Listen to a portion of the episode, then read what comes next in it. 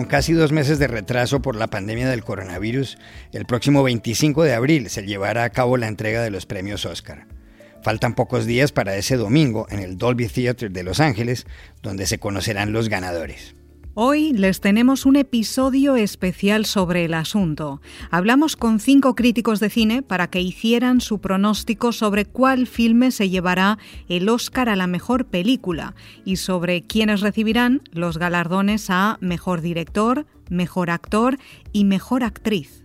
Nuestros invitados son Carolina Braga, editora del sitio web Culturadoría del Brasil, Andrea Gutiérrez Bermejo, jefa de redacción de la revista Cinemanía de España, Natalia Tresenco, crítica de cine del diario La Nación de Buenos Aires, Samuel Castro, crítico del periódico El Colombiano de Medellín, y Pablo Scarpellini, corresponsal en Los Ángeles del diario madrileño El Mundo.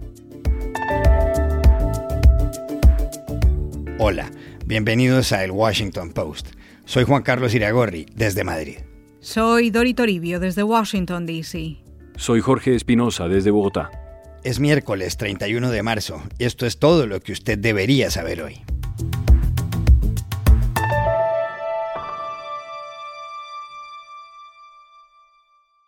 Para la ceremonia de los Oscar, galardones que la Academia de las Artes y las Ciencias Cinematográficas entrega desde 1929 en Los Ángeles, las nominadas a la mejor película son en esta ocasión The Father, Judas and the Black Messiah, Mank, Minari, Promising Young Woman, Sound of Metal, The Trial of the Chicago Seven y Nomadland.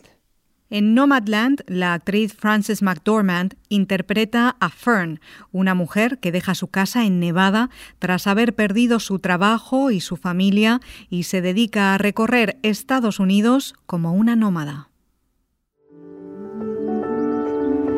What the nomads are doing is not that different than what the pioneers did. Make the hole bigger. I think Fern's part of an American tradition. Oh, he's gonna come right through the glass. My dad used to say, what's remembered lives. I maybe spent too much of my life just remembering. Al Oscar a la mejor actriz aspiran esta vez Andra Day por The United States vs. Billie Holiday, Vanessa Kirby por Pieces of a Woman, Frances McDormand por Nomadland, Kerry Mulligan por Promising Young Woman y Viola Davis por Ma Rainey's Black Bottom. Esta es Viola Davis, encarnando a Ma Rainey, considerada la madre del blues, en una parte de la película junto a Chadwick Boseman, que interpreta al trompetista Leaf Green. The, uh, the horn player? I got a friend. Come on, Levy. You rehearse like everybody else. I'm gonna get me a band and make me some records. I knows how to play real music, not this jug band shit. You call that playing music? I know what I'm doing. Go on and fire me, I don't care. When I got there, they began to say. That's to get the people's attention. That's when you and Slow Drag come in with the rhythm part.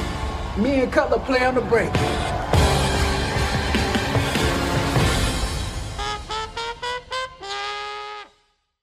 Chadwick Boseman, que murió de cáncer en agosto de 2020 con 43 años, está nominado al Oscar al mejor actor. Compite con Riz Ahmed por Sound of Metal, Anthony Hopkins por The Father, Gary Oldman por Mank y Steven Yeun por Minari. ¿Quién recibirá estos galardones el 25 de abril? Se lo preguntamos inicialmente a Andrea Gutiérrez Bermejo, directora de la revista Cinemanía. Todo apunta a que la gran favorita de esta edición insólita, cuanto menos de los premios Oscar, es Nomadland, sobre todo desde que el film ganó el premio del Producers Guild of America y el Globo de Oro a la mejor película dramática, siendo la primera película dirigida por una mujer que ha ganado este galardón. Es verdad que el año pasado la Academia rompió sus propios esquemas premiando como mejor película un filme extranjero y puede que este año vuelva a hacerlo, dándole el máximo galardón de la noche a una película dirigida por una mujer. Ganaría además una producción con espíritu de film independiente en un año en el que otras cintas indies como Sound of Metal o Minari se han colado entre los nominados. Eh, ¿Se alzará Chloe Zhao con el Oscar a Mejor Dirección? Sería la segunda mujer en conseguirlo después de Catherine Bigelow en 2010 y yo, sintiéndolo mucho por Winterberg y su estupendísima Druk, parece que su único contendiente real es David Fincher. teniendo en cuenta también el gusto de la academia por las películas que, que cuentan historias sobre el propio Hollywood, ¿no? como Mank. En la categoría Mejor Actriz Protagonista encontramos un duelo de divas, el de Andra Day y Viola Davis, ambas dan vida a dos hitos de la música negra. Y aunque Andra Day ganó el Globo de Oro, no conviene desestimar el carrerón en la temporada de premios de Karim Mulligan, y sobre todo lo que representa el personaje que interpreta en Promising Young Woman en una industria atravesada por el Me Too. En cuanto al Oscar a Mejor Actor Protagonista, homenajeará a la Academia Chadwick Boseman con un galardón póstumo. Si no es así, la cosa estará reñida para el siempre adorado Anthony Hopkins por su interpretación sublime en The Father y Riz Ahmed en su retrato inolvidable de un músico adicto que, que se queda sordo. También llamamos a pedirle un pronóstico a Samuel Castro, crítico de cine del diario El Colombiano de Medellín. Hay años como este en que las principales categorías de los premios Oscar se sienten un poco cantadas por cómo se han desarrollado los acontecimientos y las premiaciones anteriores. Yo diría que el, el Oscar a Mejor Actriz lo va a tener Francis McDormand por Nomadland y que tal vez, y solo tal vez, se lo podría arrebatar eh, Viola Davis por La Madre del Blues. Pero todos queremos ver un, un discurso de Francis McDormand en confinamiento. El mejor actor, yo estoy casi seguro que se lo van a dar a Chadwick Boseman eh, póstumamente por su actuación en La Madre del Blues, que me parece que es una de sus grandes actuaciones, y el único que lo podría, le podría competir tal vez es Anthony Hopkins por El Padre. En cuanto a mejor director y película, es donde está más cantado. Yo sí creo que Chloe Zhao, la directora de Nomadland, se va a llevar tanto esa estatuilla de directora como la estatuilla de mejor película, pues que la recibirán los productores. Y lo creo porque, porque de alguna manera Nomadland recoge como el sentimiento de desamparo en, los que, en el que están sumidos Estados Unidos en este momento. Desamparo, inseguridad frente al futuro inmediato, a lo que va a pasar con la vacuna, con la pandemia. Entonces, eh, eh, la película se inscribe dentro del sentimiento general y eso hace que tenga todas las todas las posibilidades de llevarse esas dos estatuillas. Natalia Trecenco, crítica de cine de la Nación de Buenos Aires, nos dio igualmente su opinión sobre lo que pasará en los Oscar. En el punto en que se encuentra la futurología y el análisis está la anticipación de lo que pueden ser los ganadores de los premios Oscar que este año tan atípicos se entregarán el 25 de abril, el domingo 25 de abril. Hasta ahora la favorita, y no parece que eso vaya a cambiar para llevarse el premio más importante de la noche, mejor película, es Nomadland, que acaba de ganar el reconocimiento de los productores, quienes son los grupos, el grupo que mayor peso tiene en la Academia de, de Artes y Ciencias Cinematográficas y por ende casi siempre son los que terminan otorgando el premio a mejor película. Lo mismo puede decirse en términos de seguridad o de casi seguridad de premio es eh, para Chloe Zhao, la directora de Nomadland, que parece hasta ahora no tener rival eh, para, ese, para ese triunfo. Lo mismo, este año tenemos bastantes posibilidades de vislumbrar lo que sucederá es el caso de Mejor Actor, eh, Chadwick Boseman por su papel en La Madre del Blues, es casi seguro el ganador, más allá de los meritorios trabajos de Anthony Hopkins y Riz Ahmed en eh, uno por El Padre y el otro por Sound of Metal.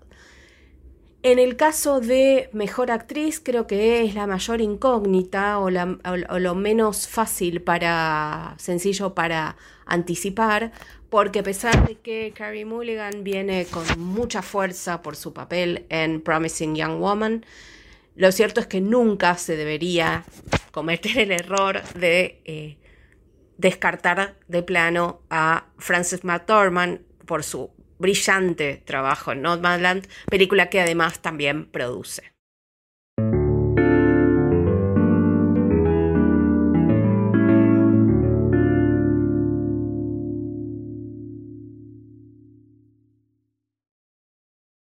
Para este episodio también consultamos a Pablo Scarpellini, corresponsal en Los Ángeles de El Mundo de Madrid.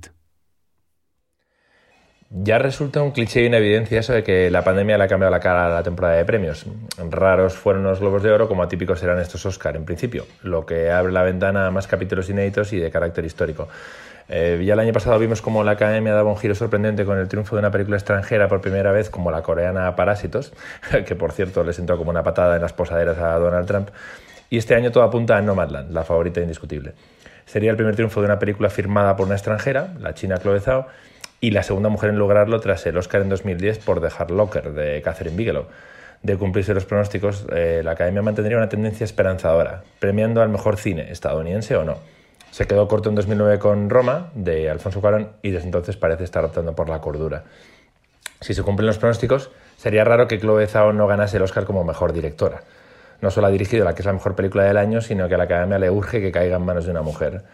Solo una premiada en 92 años se me hace un desequilibrio lamentable. De no ser así, David Fincher es el mejor colocado, el hombre detrás de la cinta más nominada, Mank, en producción de Netflix, es la gran esperanza de la, de la, plataforma, y una de esas historias que adora la academia por mearse al, al, al, ombligo, una vez más. Cuenta la historia del guionista de Ciudadano Kane, eh, que era el hermano del eterno Joseph L. Mankiewicz. ¿eh? Para los que no lo conozcan, les recomiendo que, que indaguen en esa historia y en la película. Es buena.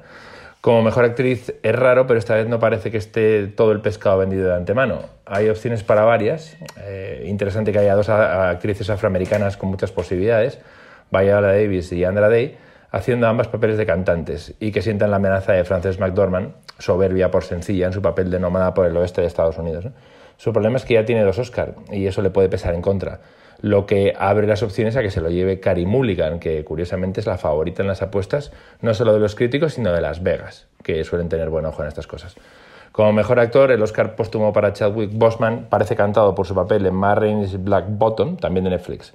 Su trabajo es extraordinario y sería una estatuilla para un actor negro, que le viene de cine a la maltrecha imagen de la academia. Finalmente hablamos en el Brasil con la periodista Carolina Braga, directora de Culturadoria. A mí me encantan los Oscars, a mí me encanta hablar sobre las películas y creo que Nomadland va a ser la mejor película. Porque es un año en un contexto muy particular y eso favorece esta victoria. Creo que el largometraje dirigido por Chloe Zhao eh, lleva a varias reflexiones que son buenas para el mundo de hoy, ¿no? Uno de ellos, la quiebra del capitalismo, la importancia de la colaboración, de la amistad, del cariño para afrontar un horizonte que se parece muy seco, ¿no? Hay horizonte, pero es seco. Es una película muy sencilla y que me gusta muchísimo. Y creo que por todo eso también es poco probable que Chloe Zhao no gane el Oscar a la mejor dirección. Es una mujer, sí, un otro nombre femenino para la historia de los Oscars. Todavía tenemos un largo camino por recorrer, pero estamos caminando. En la categoría de mejor actor, es muy difícil, de verdad, que Chadwick Boseman no sea el elegido por la academia. Por tanto, será un premio póstumo, ¿no? Creo que uno de los momentos más emocionantes de la ceremonia va a ser ese. Lo siento sinceramente por Risa Med, quien hizo un excelente trabajo en Sound of Metal. Ahora la mejor actriz. Es difícil, ¿no? Muy difícil apostar, pero mi favorita es Vanessa Kirby en Pieces of a Woman. Creo que es una obra de interpretación matizada que me gusta muchísimo. Pero creo que Carrie Mulligan se lleva la estatuilla en uh, Promising Young Woman. A ver, a ver qué pasa, ¿no?